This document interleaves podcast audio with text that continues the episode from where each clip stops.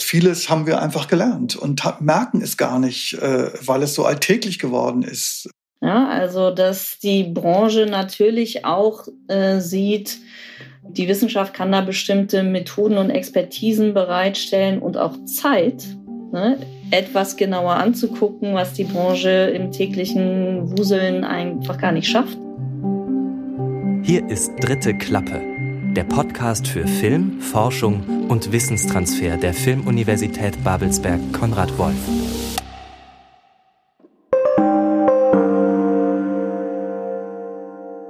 Genau, hallo und herzlich willkommen. Es ist der letzte Mittwoch des Monats, das heißt Zeit für dritte Klappe und das schon zum zweiten Mal. Mein Name ist Judith Koch, ich bin Journalistin und Geisteswissenschaftlerin. Ich promoviere aktuell. Ich schreibe meine Doktorarbeit aber nicht im medienwissenschaftlichen Kreativ- oder Filmbereich. Allerdings geht es heute ohnehin um ein Thema, bei dem das ehrlich gesagt völlig Schnuppe ist und bei dem es naheliegender wäre zu sagen, dass ich mich mit den Pronomen sie und ihr identifiziere. Einige ahnen das vielleicht schon. Heute geht es in Dritte Klappe um Diversität und Queerness im Film und um Queer Media Studies. Was das alles mit Wissenstransfer zu tun hat, denn darum geht es ja hier, das schauen wir uns heute an. Und zwar, indem ich gemeinsam mit meinen Interviewgästen auf die Film- und Schauspielbranche schaue. Wir sprechen darüber, was sich da genau ändern muss, aber ich will vor allem wissen, wie. Welche Rolle spielt die Wissenschaft? Welche Antworten liefern die Medienwissenschaften und speziell wissenschaftliche Forschung im Bereich Queer Media Studies. Wissenstransfer noch mal ganz kurz, da sprechen wir über den wechselseitigen Austausch zwischen Filmuni und Gesellschaft, wie der schon funktioniert und welche Kooperationen da noch denkbar wären. Und das bespreche ich heute zum einen mit Professor Skadi Leust. Skadi ist Film- und Medienwissenschaftlerin, Juniorprofessorin für Produktionskulturen in audiovisuellen Medien, Industrien, kompliziertes Wort an der Filmuni und Skadi guckt sich vor allem Produktionskontexte kritisch an, beschäftigt sich außerdem in der Forschung viel mit queeren Filmfestivals und hat auch dazu promoviert. Hallo Skadi, erstmal bevor ich weiter. Hallo. Hi. Ähm, außerdem, Skadi, engagierst du dich in verschiedensten Projekten und Initiativen für Diversität und Gendergerechtigkeit. Seit Sommer 2017 leitet Skadi das BMBF geförderte Forschungsprojekt Filmzirkulation im internationalen Festivalnetzwerk und der Einfluss auf globale Filmkultur. Und ab April 2021, also bald, ähm, ist Skadi Lois mit der Leitung des Forschungsprojekts GEP Analysis Assessing Understanding and Modeling the Impact of Gender Equity Policies in the Film Industry unterwegs. Also, wenn wir hier heute über Queer Studies bzw. Queer Media Studies sprechen, dann sitze ich hier auf jeden Fall goldrichtig neben, ähm, Verzeihung, ich sitze natürlich virtuell gegenüber von Skadi Leust. Hallo, nochmal. Hallo, vielen, vielen Dank nochmal. Und ebenfalls virtuell zugeschaltet äh, sind wir heute zu Kai S. Peak. Kai ist mehrfach ausgezeichneter Regisseur und Autor. 2003 hat Kai zum Beispiel beim San Francisco International Lesbian and Gay Film Festival für seinen Debütfilm ein Leben lang kurze Hosen tragen, eine Auszeichnung erhalten. Der Film gewann 2004 den Special Jury Award beim Torino Gay and Lesbian Film Festival. Kai ist außerdem Initiator der Queer Media Society, die Kai 2018 gegründet hat. Und das ist ein Netzwerk von queeren Medienschaffenden im deutschsprachigen Raum zur Sichtbarmachung und Repräsentanz von queeren Inhalten und queeren AkteurInnen in den Medien und insofern in der Gesellschaft. Hallo Kai. Ganz genau, hallo. Hi, bevor wir jetzt direkt starten, ich habe gerade schon meine Pronomen gesagt. Ähm, welche sind eure? Ich versuche keine zu haben. Okay. Was im Deutschen immer etwas schwierig ist, aber ansonsten bin ich da auch äh, nicht so sensibel. Und Kai, wie sieht es bei dir aus? Äh, bei mir ist es eher ihm. Okay. Das Thema, wie gesagt, heute Diversität und Queerness im Film und in der medienwissenschaftlichen Forschung. Es kommt ja nicht von ungefähr. Wie wir oder wie wahrscheinlich auch die ZuhörerInnen das mitgekriegt haben, die Act-Out-Kampagne, bei der sich 185 lesbische, schwule, bisexuelle, queere, nicht-binäre und Trans-SchauspielerInnen vor ein paar Tagen geoutet haben, die ist immer noch in aller Munde. Die SchauspielerInnen fordern mehr Anerkennung in Theater, Film und Fernsehen mit der Initiative und einem gemeinsamen Manifest wollen sie eine Debatte anstoßen. Denn offensichtlich hat die Filmbranche ein Problem. Kai Skadi, das ist ja ein starker Schritt nach außen. Ähm, was würdet ihr sagen? Da tut sich doch was in der Branche eigentlich, bei so einem Massenouting sozusagen. Kai, magst du anfangen? Du bist da ja viel tiefer verstrickt drin. verstrickt ist gut, verstrickt. ja. ähm, ja, auf jeden Fall tut sich was. Ähm, das hätte man, glaube ich, vor ein paar Jahren noch nicht gedacht. Erklär noch dass, mal ganz kurz äh, unseren ZuhörerInnen, was deine Verstrickung genau ähm, impliziert. Meine oder eher unsere, muss ich sagen, Verstrickung, also die Verstrickung der Criminal Society äh, zu Act Out ist, dass ähm, vor circa anderthalb Jahren äh, Godehard Giese und Karin Hanschewski, also die beiden, die das mehr oder weniger losgetreten haben, äh, Act Out, ähm, auf mich zugekommen sind und äh, mir von ihrer Idee erzählt haben, mit mehreren äh, KollegInnen sich zu outen äh, und noch nicht hundertprozentig wussten, in welcher Form. Mhm. Äh, und ich gesagt habe, das ist ganz großartig, weil das ist das, was ich mit Initiativ mit, mit, also mit meiner Initiierung sozusagen der Criminal Society 2018 eigentlich machen wollte, weil es einer meiner ersten Ideen war, äh, zu sagen, wir müssen ähm, unter anderem dafür sorgen, dass äh, Outing in Zukunft äh, angstfrei abgehen kann und es eigentlich auch gar nicht mehr nötig ist.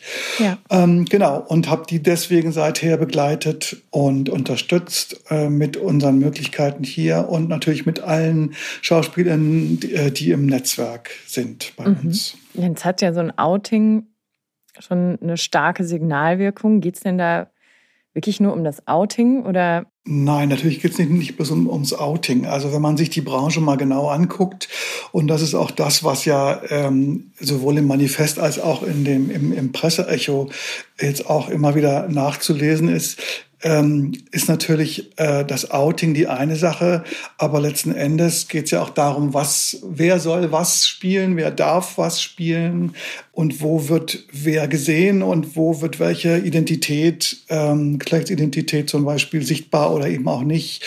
Da geht es dann äh, äh, bei der Rolle vielleicht um die sexuelle Orientierung oder Identität der Rolle oder um die Geschlechtsidentität. Äh, Aber das hat äh, nichts damit äh, zu tun, dass die Person, die das Ganze spielt und darstellt, nicht ähm, oder das ist davon unabhängig sozusagen, welche Geschlechtsidentität oder sexuelle Orientierung, Identität die darstellende Person hat. Und das muss man auseinanderhalten. Das sind so Ebenen, die sehr gerne vermischt und verwechselt werden. Mhm. Entschuldigung, dass ich da einhake. Nee, Habt ihr denn gerne. den Eindruck, dass das auch in der Gesellschaft ankommt? Also wir sprechen ja jetzt hier um Diversität, um auch Intersektionalität.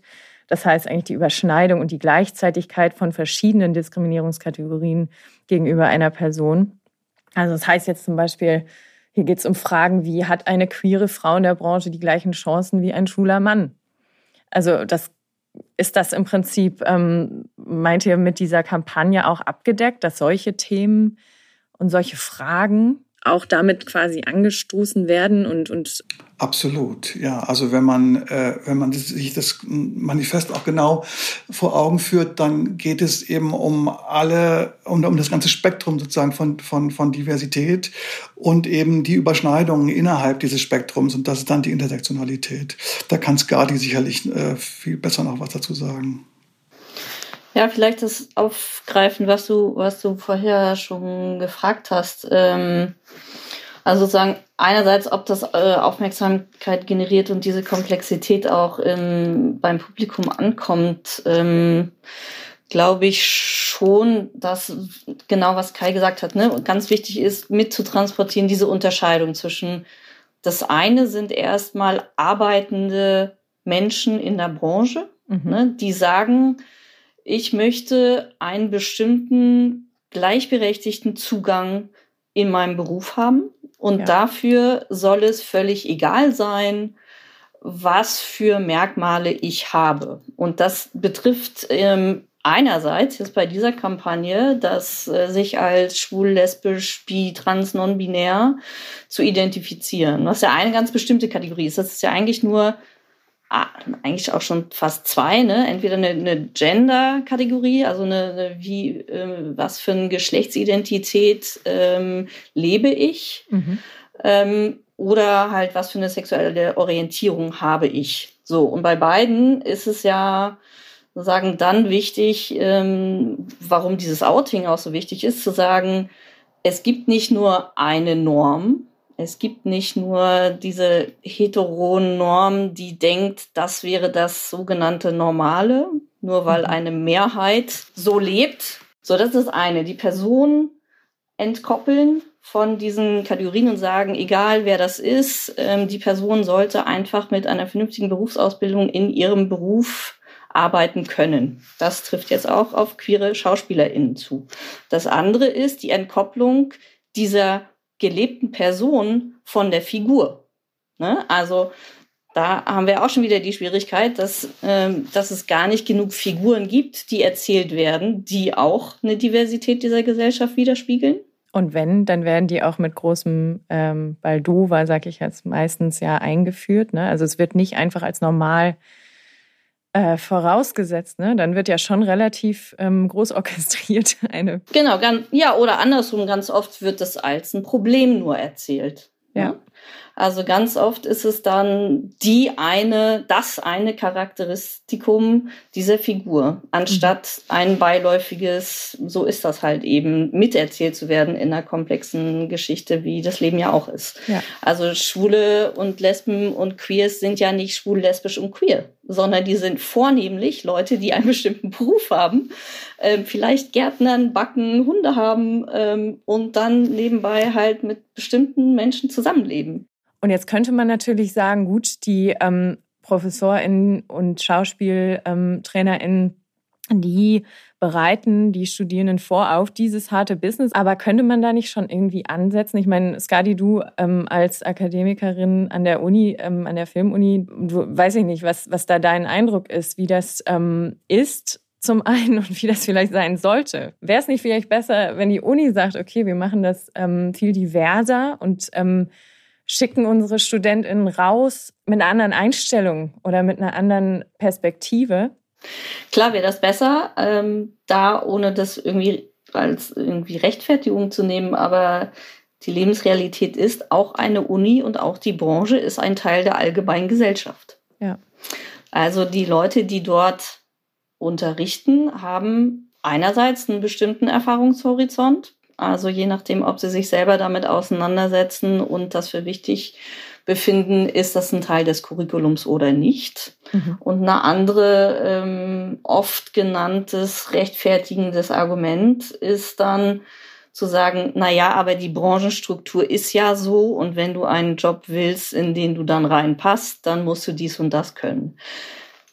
Ist, wie gesagt, finde ich, eine Rechtfertigungsstruktur, ähm, und das sollte anders sein. Ähm, da gibt's auch äh, diverse Ansätze, ne, die ähm, gerade auch an der Filmuni, aber auch anderen ähm, Hochschulen inzwischen mehr diskutiert werden. Aber vielleicht, um das einmal also bildlich zu machen, so eine Filmuniversität ist ja eigentlich nichts anderes als eine Pre-Industry oder mhm. eine Vorstufe zur Industrie. Also da arbeiten hauptsächlich viele Menschen, die dann in der Branche oder aus der Branche kommen, also Strukturen von da mitbringen oder da gibt's ja Austausch. Ähm, und ähm, dementsprechend gibt's da viel Verknüpfung, ähm, obwohl gleichzeitig das der Ort ist, wo man ähm, sagen eine andere Ausbildung anstoßen kann und auch andere Freu aus ähm, andere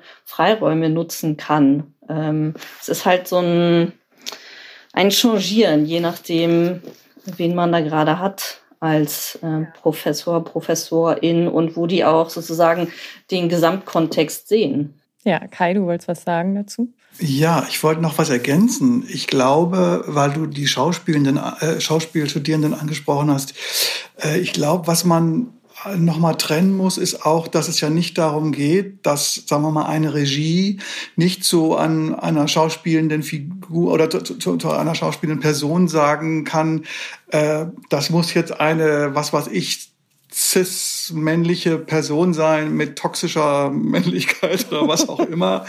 ja, wir ähm, sagen äh, nochmal ganz kurz cis für alle, die es nicht wissen. Das ist, äh, wenn die Geschlechtsidentität der, dem, dem biologischen Geschlecht entspricht.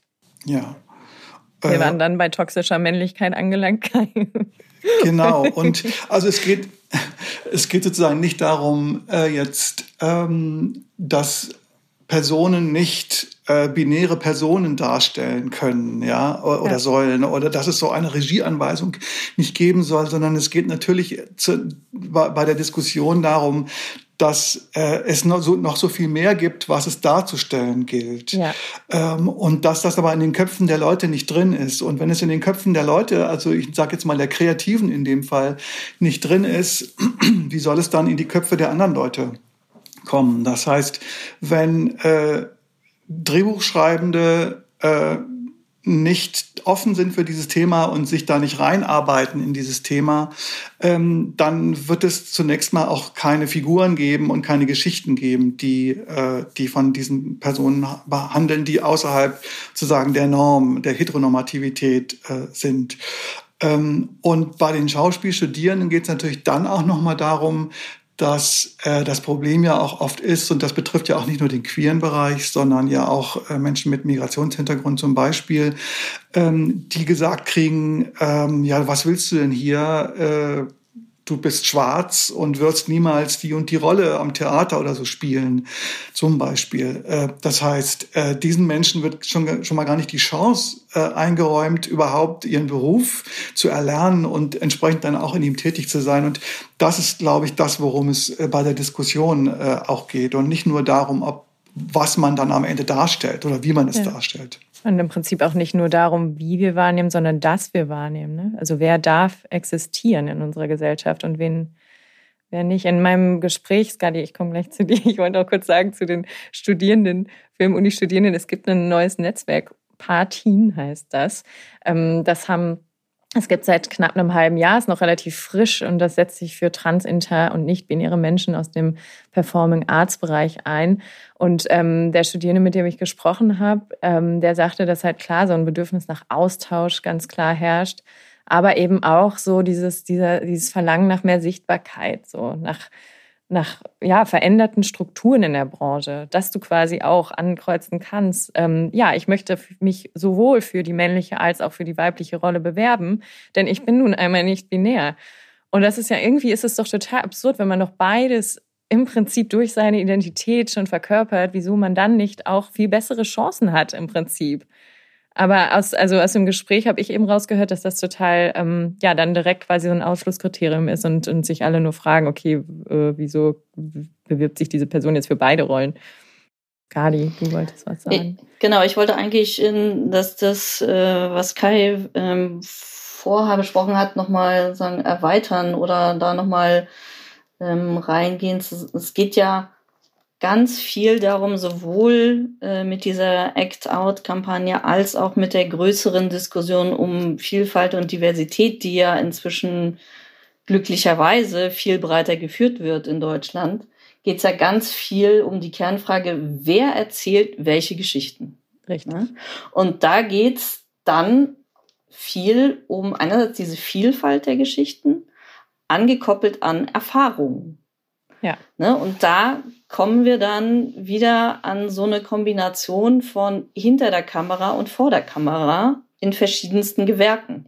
Genau wie Kai gesagt hat, es geht nicht darum, dass jetzt nur ganz bestimmte Leute ganz bestimmte Sachen machen dürfen. Darum geht es nämlich eigentlich genau nicht. Gleichzeitig geht es aber darum anzuerkennen, dass bestimmte Personen einen Erfahrungsschatz mitbringen, der gar nicht genutzt wird. Ja, also wenn jetzt irgendwie alt in der Branche eingesessene weiße Cis-Männer, die ihre, ihr Handwerk sehr gut können wahrscheinlich, Drehbücher schreiben, da liegt die äh, Vermutung nahe, dass sie eine bestimmte Art von Geschichten erzählen, weil das in ihrem Erfahrungshorizont und ihrem Normspektrum liegt. Mhm. Die müssten sich also sehr tief reinarbeiten in andere Geschichten. Das könnten sie, wird in Deutschland aber ehrlich gesagt nicht gut finanziert, große Recherche und, und Pre-Production oder Stoffentwicklungsgeschichten. Äh, Von daher wäre das viel einfacher zu sagen, man verbreitert den Pool an Menschen, die überhaupt Skripte entwickeln schon viel mehr, um die Geschichten an sich diverser und tiefer erzählen zu können. Ja. Die dann im nächsten Schritt dann auch von einer diverseren Gruppe von Darstellenden ausgefüllt werden kann, weil auch die wiederum eine neue Ebene von Erfahrungen mit reinbringen können, die andere Darstellende, weil die das ja per Handwerk lernen, auch könnten und sich ja. drauf schaffen könnten, aber sozusagen andere da schon, schon längst einen Erfahrungshaushalt mitbringen, der einfach nicht benutzt wird. Also das sozusagen wichtig, die verschiedenen Schattierungen und Erfahrungshorizonte mitzunutzen, ohne gleichzeitig essentialistisch zu werden und zu sagen, nur Weiße dürfen weiße Geschichten erzählen und nur Schwule dürfen schwule Charaktere spielen. Darum geht es mich genau nicht. Aber anzuerkennen, dass es diese verschiedenen Erfahrungshorizonte gibt und die auch genutzt werden sollten, zum Wohle aller in der Branche. Ja, und jetzt geht es ja im Moment eigentlich noch viel darum, Sichtbarkeit wirklich zu schaffen. Im März steht die Veröffentlichung der Vielfalt im Filmstudie an. Ähm, Skadi, was ist das genau? Wieso? Also ich habe gelesen, das ist so die in ihrer Einzigartigkeit ist diese Studie quasi erstmalig so durchgeführt worden in, ähm, im deutschsprachigen Raum tatsächlich. Ne? Ich glaube, ähm, was, wie sieht es aus mit dieser, mit dieser Studie und was, was vor allen Dingen erhoffst du dir dadurch?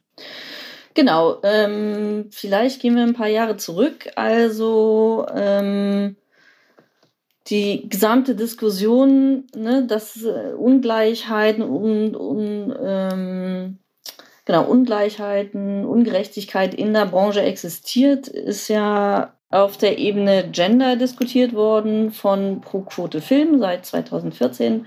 Da hat sich einiges getan und daraufhin gab es auch einige Studien, einige, wo ich ehrlich gesagt auch mitgearbeitet habe, mit äh, Professor Elisabeth Prommer von der Uni Rostock zum Beispiel. Und all dies sind sozusagen Vorläufer. Und je größer die Diskussion geworden ist, man müsste ähm, eigentlich die größere Diversität angucken und nicht nur Gender als eine Einzelkategorie.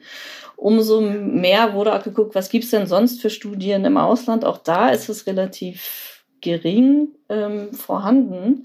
Und dann hat sich eine sehr große Initiativgruppe zusammengefunden, was das allein ist schon erwähnenswert und wirklich ähm, neu in der deutschen Branche, dass verschiedene Gruppen sich da aktiv zusammenfügen und sagen, wir müssen jetzt eine Studie auf die Beine stellen, wenn die deutsche Filmförderung das zum Beispiel nicht machen möchte oder das nicht so einfach zu finanzieren ist über akademische Wege, die sehr langfristig sind. Und dann war das eine Kombination aus Pro Quote Film, ähm, Kai mit der Queer Media Society, mhm. Crew United, die über ähm, auch sonst Fairness und Arbeitsbedingungen im Film auch viel aktiv sind und da tun, über den Fairnesspreis zum Beispiel und dann auch Citizens for Europe, ähm, die wiederum eine wissenschaftliche Expertise haben zu Diversitätserhebungen, die aber eigentlich sonst mit der Filmbranche gar nichts zu mhm. tun haben. So dass es eine ziemlich große Initiativgruppe war. Wir von der Filmuni auch, weil ich dazu auch forsche. Ähm, wir aber da auch in verschiedenen anderen ähm, Dingen mit der Malisa Stiftung zum Beispiel und den anderen Filmhochschulen zusammenarbeiten und da auch von Filmhochschulsicht da mit reingehen wollten. Und dann wurde das ähm, angeschoben und versucht zu gucken, was müssten wir dann wirklich erheben, um wirklich Diversität anzuschauen und nicht nur Diversität sagen ja. und Gender meinen.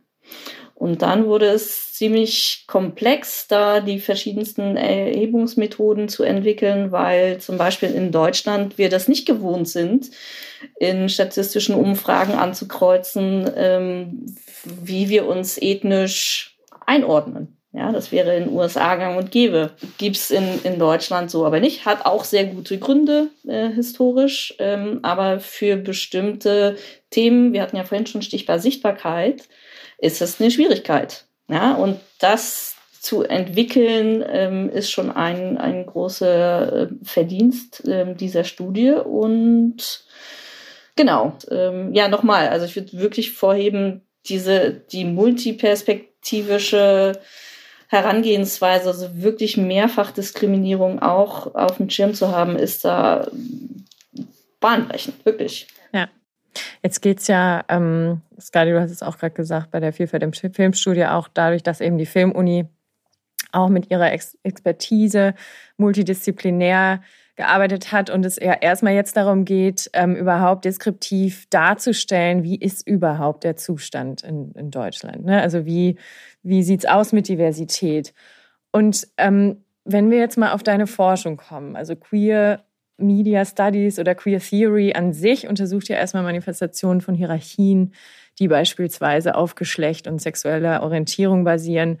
Ähm, Queer Theory gibt es halt auch in verschiedensten Wissenschaftsdisziplinen, Politikwissenschaften, Philosophie, Psychologie, Soziologie und so weiter. Wie, was ist das Besondere an Queer Theory in den Medienwissenschaften?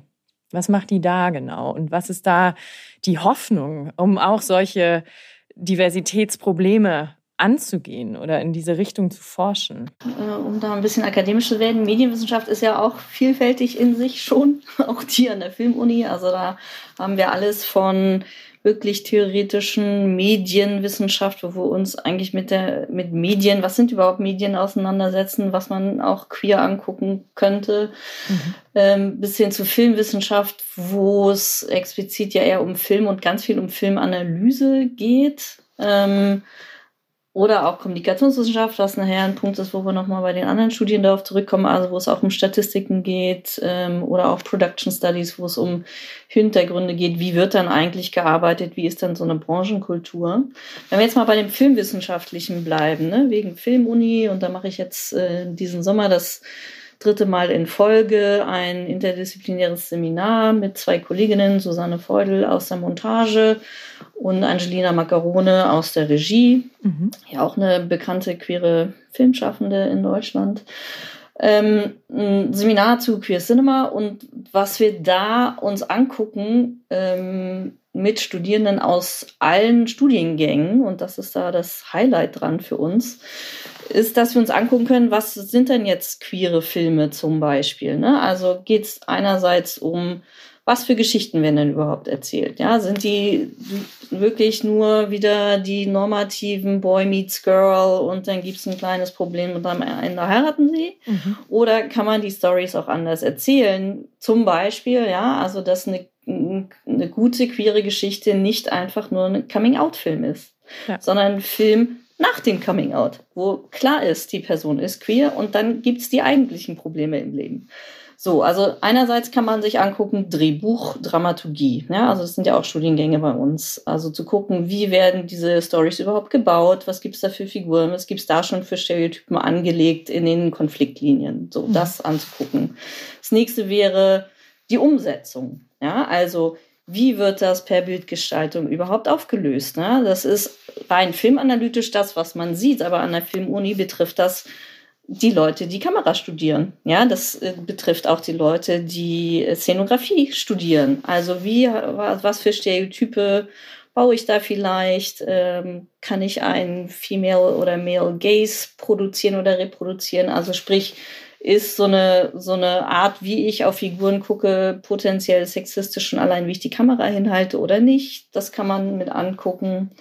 Ähm, Figurenzeichnungen, wie komplex sind die oder nicht. Und all das sind Elemente, die im Idealfall die nächsten Filmschaffenden damit so unterstützen, wirklich drauf zu gucken, was für Geschichten sie erzählen. Und zwar nicht nur auf der Oberfläche, sondern in alle Tiefen und in, inwiefern dort meistens Stereotypen zu Geschlecht, also zu Genderrollen, aber auch zu was wir über Sexualität denken, sozusagen schon so in uns drin ist, dass wir das nicht äh, sozusagen überdenken in der Regel, weil wir denken, na, oh, ich will auch nur eine Liebesgeschichte erzählen, komme aber gar nicht darüber hinweg, so nur Standard 0815 zu erzählen. Ja, ja.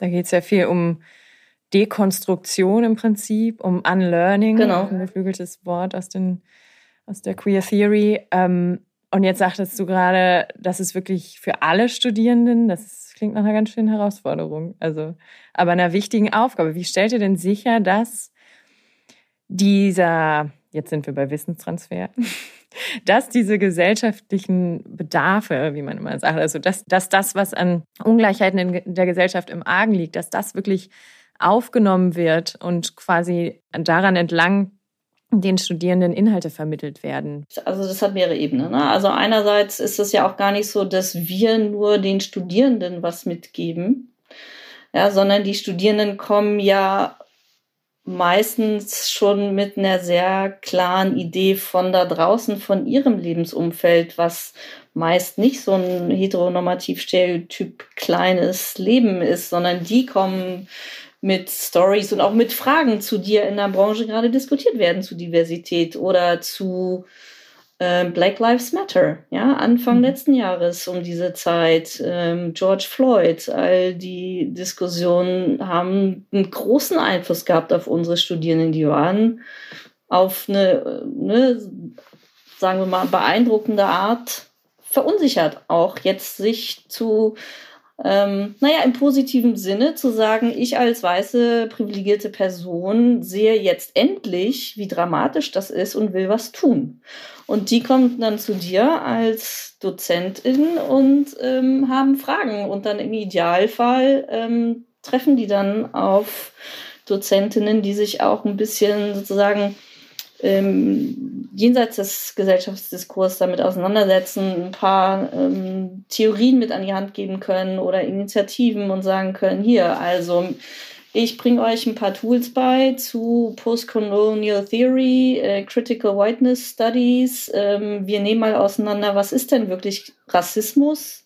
Mhm. Wie funktioniert das? Wie ist das aufgebaut? Um dann das umzubrechen auf, äh, wie wir Geschichten erzählen. Und zu sagen, guckt euch doch mal wirklich an. Also wenn ihr die und die Grundvoraussetzungen eurer Figur gibt, kann die ja eigentlich nur rassistisch werden am Ende. Und ihr wolltet es natürlich gar nicht. Aber mhm. überlegt doch mal, wie sowas Konstruiertes hergestellt wird. Und das geht natürlich für jede Grundkategorie. Ne? Wir hatten ja irgendwie ähm, Gender am Wickel, wir hatten ähm, Sexualität, das geht für Ethnie, ähm, Rassismus, ähm, ähm, Behinderungen und so weiter. Ja? Und das wirklich auf dem Schirm zu haben und da aber auch zu gucken, wie wird das hergestellt und was hängen da für Machtstrukturen eigentlich dran? Mhm. So, und das würde ich als geisteswissenschaftliche Akademikerin wäre, würde ich als meine Aufgabe sehen, den Tools zu geben, wie man das gut analysieren kann und greifen kann, um das erstens zu sehen, um es dann zu ändern. Mhm. Jetzt ähm, ist ja im Prinzip ja die Frage, wie jetzt zum Beispiel Kai, du als Regisseur und Autor, ähm, überhaupt den Stellenwert beispielsweise von universitärer Forschung in diesem Thema siehst. Das würde mich interessieren.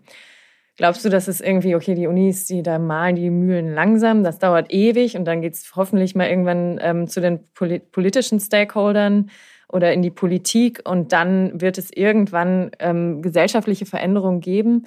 Hältst du universitäre Forschung dafür essentiell wichtig oder denkst du, dass so eine Act-out-Kampagne die relativ schnell, relativ ähm, viele Leute erreicht, dass die wirksamer ist auf Dauer? Nee, also ich glaube, es muss alles geben. Ne? Also Act Out äh, wollen wir jetzt nicht hoffen, dass das äh, vom Effekt her äh, so eine Eintagsfliege äh, bleibt oder wird. Aber äh, ich glaube, es muss, und dazu war Act Out auf jeden Fall extrem wichtig, bis jetzt schon, es muss erstmal in die Köpfe der Leute kommen, egal auf welcher Ebene die sind. Also ob das die Wissenschaft, die Medienwissenschaft ist, äh, ähm, die, die, die Politik, die Branche selbst oder die Kreativen. Und zwar aus allen Richtungen, also jetzt nicht nur irgendwie äh, die, die es irgendwie direkt betrifft oder so. Ähm, von daher glaube ich, ist es extrem wichtig, ähm, immer wieder, und das ist ja ein Thema der Queen Media Society, Sichtbarkeit und Repräsentation mhm. ähm, äh, zu haben, äh, um die Leute immer wieder zu sensibilisieren, äh, die es noch nicht wissen oder die mit den Themen nicht vertraut sind, ähm, aber die eigenen Leute auch zu empowern. Ne? Also das, was ich vorhin mit, mit auch befähigen meinte. Ähm, also das, was wir zum Beispiel intern bei uns machen, wir haben jetzt angeschoben den Queer Debattier Club. Mhm. Ähm, das ist äh, momentan erstmal, weil es ein Testballon ist, äh, ausschließlich für die äh, Drehbuchschreibenden in unserer in unserem Netzwerk, mhm. die wir einladen, jetzt momentan natürlich über Zoom ähm, und sich darüber auseinanderzusetzen und zu diskutieren, was ist überhaupt Diskriminierung äh, in den äh, Stoffen, in den Filmen, in Clips, in Sketchen. Ja, wir haben letztes Mal zum Beispiel Thema äh, Satire und Comedy von, mit und über Queers gehabt. Da gab es jemanden, der einen Impulsvortrag gehalten hat, einen kurzen mit Ausschnitten äh, und Beispielen. Und dann haben wir darüber äh, fast zwei Stunden uns auseinandergesetzt und diskutiert, weil natürlich auch klar ist, dass wir alle nicht ExpertInnen sind äh, für alles, ja. Ähm, und selbst äh, auf unserem eigenen Gebiet, nämlich Queerness, stellen wir fest, dass viele auch selber gar nicht merken, wenn sie diskriminiert werden oder dass sie diskriminiert worden sind. Weil natürlich viele von uns, und je älter wir sind, umso krasser ist es, äh, heteronormativ sozialisiert sind. Das heißt, vieles haben wir einfach gelernt und merken es gar nicht, äh, weil es so alltäglich geworden ist, äh, was an Diskriminierungs Geschichten passiert. Mikroaggression ist das äh, Schlagwort der Stunde ja auch. Äh, also das, das merken viele noch nicht mal. Und da müssen, müssen wir selber erstmal gucken, dass wir äh, uns selbst sensibilisieren, empowern und befähigen, ähm, darauf aufmerksam äh, zu werden, was geht und was nicht geht, was politisch korrekt ist und, und wo man äh, die Klippen und die Fallstricke erkennen muss, die man äh, ähm, nehmen muss. Und ähm, ähm, genau, ja. Ja, wow, wenn das jetzt quasi, also in eurer Society intern angeboten wird, äh, haben es nicht die Heteronormativen, die gar nichts damit quasi am Hut haben, viel nötiger, so einen Debattierclub zu besuchen? Könntest du dir vorstellen, da auch mal welche von außen in Anführungszeichen ja. einzuladen? Na, auf jeden Fall. Also äh, momentan, wie gesagt, ist ein Testballon jetzt erstmal und das soll auf die anderen Gewerke ausgedehnt werden. Und natürlich, da wir nicht nur, bei uns geht's ja nicht nur um Film und Fernsehen, sondern auch um Musik und Games und Journalismus und Literatur und äh, ähm, äh, Bühne äh, und ähm, das muss sich gegenseitig sozusagen befruchten, auch von den Erfahrungsbereichen her. Und dann muss man gucken, was man daraus entwickelt für alle anderen. Äh, natürlich äh, würde das münden in Workshops und in Angebote, die wir dann entwickeln, um die Leute natürlich mitzunehmen. Ja, ja, genau. Skadi. Wenn ich vielleicht nochmal deine Frage, also aufnehme mit äh, akademische oder wissenschaftliche Forschung ja. versus die Branche und was, wie verändert sich das, äh, nochmal aufnehmen würde. Das ist einfach aus meiner Erfahrung mit den verschiedenen Studien zu Gender in der Branche zum Beispiel schon so, dass, glaube ich, ähm, das eher ein Synergieeffekt ist als ein Gegeneinander. Ja, mhm. also dass die Branche natürlich auch äh, sieht, ähm, die Wissenschaft kann da bestimmte Methoden und Expertisen bereitstellen und auch Zeit, ne, etwas genauer anzugucken, was die Branche im täglichen Wuseln einfach gar nicht schafft. Das ist genauso in meiner Filmfestivalforschung auch eine Erfahrung, dass sie da schon auch sehr dankbar sind, ähm, dass sie sozusagen da die, die Zeit investiert wird, da genauer drauf zu gucken, mit Ergebnissen, die dann wiederum der Branche zugutekommen. So, und ähm, wir hatten das ja vorhin schon bei der Vielfalt im Filmstudio auch, äh, wo du meintest, naja, erstmal geht es um eine Datenerhebung und ein deskriptives Aufnehmen, was es gibt. Genau das ist aber zum Beispiel für die Lobbyarbeit in der Politik essentiell wichtig, Richtig. um sagen zu können, hier haben wir halt den Status quo in Zahlen. Und das ist kein Bauchgefühl und es ist nicht, aber naja, bist du sicher, dass es so ist? Ja, wir sind sicher, hier sind die Zahlen. Ähm, das ist eine Sprache, die zumindest für ähm, solche Förderer und die Politik immens wichtig sind. Und das weiß auch die Branche. Und da ist es ein Unterschied, äh, ob das sozusagen mit wissenschaftlichen Methoden äh, verifiziert passiert, neutral ähm, und dann benutzt werden kann oder ja. nicht. Ähm, und eine andere, vielleicht ein, ein, Beispiel, wie so eine Art Transfer auch nochmal anders ähm, funktionieren kann, weil du auch gerade gefragt hast, naja, würdet ihr, müsstet ihr ja nicht auch noch andere einladen? Mhm. Ähm, das ähm, ist jetzt auch schon wieder zwei Jahre her, ähm, dass wir zusammen mit der Filmuni, der Malisa Stiftung und dem Erich Pommer Institut einen Workshop entwickelt haben, Beyond Stereotypes, der sich explizit an die Branche richtet, um Diskussionen, die nicht nur, aber auch aus der Wissenschaft kommen, ähm, anzunehmen und zu sagen, komm, wir wollen nicht nur im Elfenbeinturm über Repräsentationen und Stereotype reden, sondern wir wollen das mit euch. Und ihr wollt nicht, also ne, wenn dann dieses Argument ist, ja, aber das mit den Quoten, ich weiß nicht, es geht doch um die Stoffe und die Inhalte, haben wir gesagt, ja genau, uns geht's auch um die Stoffe und die Inhalte, dann lass uns die doch mal angucken gemeinsam, wo da vielleicht trotzdem wieder Stereotypen auftauchen. Und das war eine Kooperation, wie gesagt, zwischen EPI, Malisa, Stiftung, Filmuni und aber mit verschiedenen Branchenpartnern. Mhm. Also der Filmförderungsanstalt, dem österreichischen Filminstitut, AD Digeto, ZDF, UFA und Sky.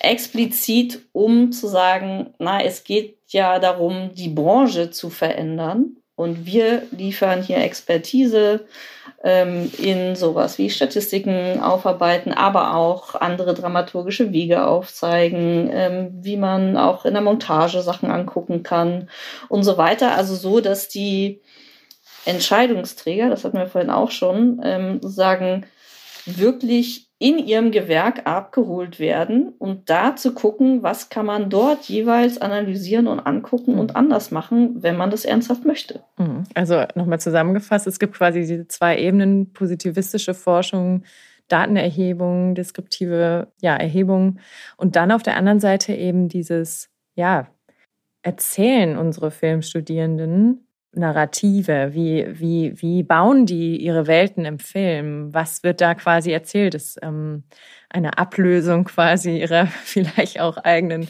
heteronormativen Sozialisierung. Ähm, und halt auch wichtig für die Branche, die schon existiert. Nicht nur die junge Generation, die jetzt Studierende sind, sondern die Branche, die schon oft ja ne, risikoavers ist und sagt, ja, aber das will doch Oma in Marzahn nicht sehen. Also wenn wir jetzt über über äh, Dekonstruktion von Strukturen sprechen. Ähm, der Kapitalismus beherrscht die Filmindustrie. Ähm, wenn die Filmindustrie oder wenn die ZuschauerInnen im Endeffekt das äh, toll finden, ganz viel, ganz viele äh, queere Filme zu sehen, dann wird das doch in letzter Konsequenz die, die Branche und vielleicht sogar die Gesellschaft umstrukturieren. Ja, es geht doch letzten Endes um eine, um, um eine Erweiterung dessen, was es schon gibt. Also wir erfinden doch, äh, um jetzt mal bei der Kreation nochmal zu bleiben, wir erfinden doch das Rad nicht neu. Also dramaturgisch und so weiter äh, äh, spielen wir doch alle nach denselben Spielregeln. Nur was wir da inhaltlich reinpacken und wie wir Geschichten erzählen und, und wie wir sie noch spannender und aufregender machen und Charaktere ähm, vielschichtiger erzählen, das ist doch das, worum es geht. Und da, da bietet ein einfach, äh, um es so, so, pauschal zu sagen, Diversität ähm, einfach äh, ein viel, viel breiteres, im wahrsten Sinne des Wortes, Spektrum, ähm, als das bisher uns weiß gemacht äh, wird. Ja? Und das ist doch eigentlich der Punkt. Und das machen sich aber viele nicht klar, weil sie halt in ihrer eigenen Welt und in ihrer eigenen Blase leben. Und deswegen ist die Angst so groß. Jetzt, jetzt haben wir im zweiten Teil vor allen Dingen des Interviews über Wissenstransfer gesprochen. Was wünscht ihr euch für die Zukunft? Ähm, wie sollten gesellschaftliche AkteurInnen inklusive Filmschaffende und SchauspielerInnen, ähm, wie sollten die mit Universitäten in Zukunft besser zusammenarbeiten oder ist das überhaupt nötig? Was würdet ihr sagen? Naja, sie sollten sich vor allen Dingen, das ist so mein Eindruck, alle weiterbilden und äh, Workshops belegen über also Antirassismus-Workshops belegen, äh, Queerfeindlichkeitsseminare äh, belegen und ihre und ihre Belegschaft. Damit muss es anfangen. Der, der Fisch fängt am Kopf an zu stinken äh, und wenn Diversität nicht gelebt wird und nicht gewollt ist, dann können wir alle einpacken. Das muss von oben gewollt sein. Natürlich müssen wir sozusagen, die wir abhängig sind von EntscheidungsträgerInnen, müssen das äh, einfordern, ganz klar, und müssen uns da auf die Hinterbeine stellen. Aber letzten Endes äh, muss das gewollt sein und das muss in den Köpfen ankommen, überall. Äh, von daher, hm, äh, was ich jetzt so gespiegelt kriege, äh, passiert das zum Beispiel in den Schauspielschulen ja auch. Ich habe gerade mit der Ernst Busch äh, Kontakt. Ähm, diesbezüglich, äh, da geht es natürlich darum, dass ganz massiv äh, die Schauspielstudierenden einfordern, wer da jetzt was zu sagen hat und, äh, und wie sie da gehört und gesehen werden wollen ähm, und was da passieren soll sozusagen. Und das ist großartig, aber natürlich muss das verstanden werden äh, äh, und muss gewollt sein. Mhm. Skadi, was denkst du? Also da fühle ich mich fast schon in einer privilegierten Position an der Filmuni, weil es einfach eine Filmhochschule ist, das heißt Praxis, also hatte ich vorhin schon gesagt, eigentlich schon ein verlängerter Teil von der Branche, ja im Haus ist und gleichzeitig eine Forschungsabteilung mit, ne, also ähm, in den Seminaren, also ich unterrichte Production Studies, das sind immer vierstündige ähm, Forschungsseminare, wo die Studierenden selber rausgehen und die Branche beforschen. Und das funktioniert finde ich sehr gut und das funktioniert, wie man an meinen Drittelprojekten sieht, da auch ganz gut. Also das funktioniert bei uns, glaube ich, nochmal besser als oder einfacher, weil zielgerichtet ähm, im Filmbereich nochmal anders als bei großen Unis vielleicht, wo eine Filmmedienwissenschaft weiter weg ist, als wir sitzen direkt gegenüber von UFA und Studio Babelsberg und so weiter. Ähm, und da sehe ich einfach sehr positiv auch bei meinen Studierenden, ähm, wie bestimmte aktuelle ähm, Themen da aufgenommen werden, die selber sich hinstellen und dann Interviews machen zu Gender und Diversität, Mehrfachdiskriminierung, aber auch zu Nachhaltigkeit, Green Producing und so weiter. Ne? Also die aktuellen Themen der Gesellschaft, die auch die Branche betreffen schauen sich die Studierenden sehr genau an mit Forschungsmethoden, aber immer auch mit Blick auf, wie wollen sie selber mal in dieser Branche arbeiten. Und ja. das finde ich funktioniert an der Filmuni echt schon, zumindest in meinem Bereich, sehr gut. Dann danke ich euch ganz herzlich für das Gespräch. Das war sehr interessant.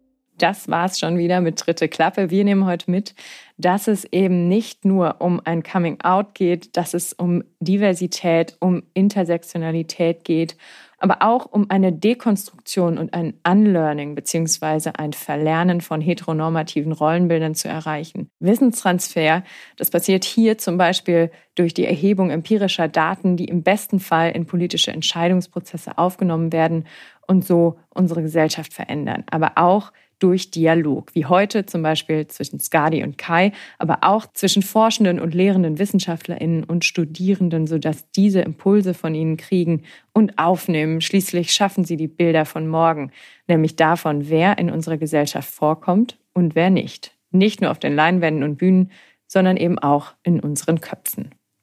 Dritte Klappe wird ermöglicht durch eine Förderung des Ministeriums für Wissenschaft, Forschung und Kultur Brandenburg. Vielen Dank an dieser Stelle für die Ermöglichung dieses Projekts.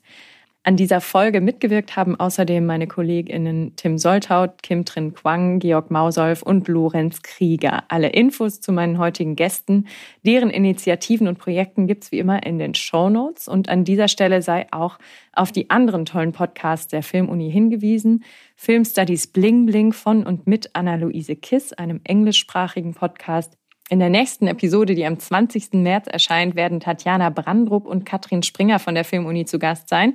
Sie stellen ihr Eisenstein-Projekt Kollisionen, Medienkollisionen als Innovationstreiber für neue Zugänge zum Kulturerbe vor. Im News-Chapter wird es um den neuen feministischen Filmpodcast Nett Wurscht, wir gehen fischen von Bianca Jasmina Rauch und Barbara Wolfram gehen. Und auch Susanne Braun und Jugen Jahr vom Indie Film Talk Podcast sind zu Gast. Und damit verabschiede ich mich, freue mich auf eine nächste spannende Episode, dritte Klappe, die euch wie immer am letzten Mittwoch des Monats März dieses Mal erwarten wird. Mein Name ist Judith Koch, hat mir Spaß gemacht. Tschüss.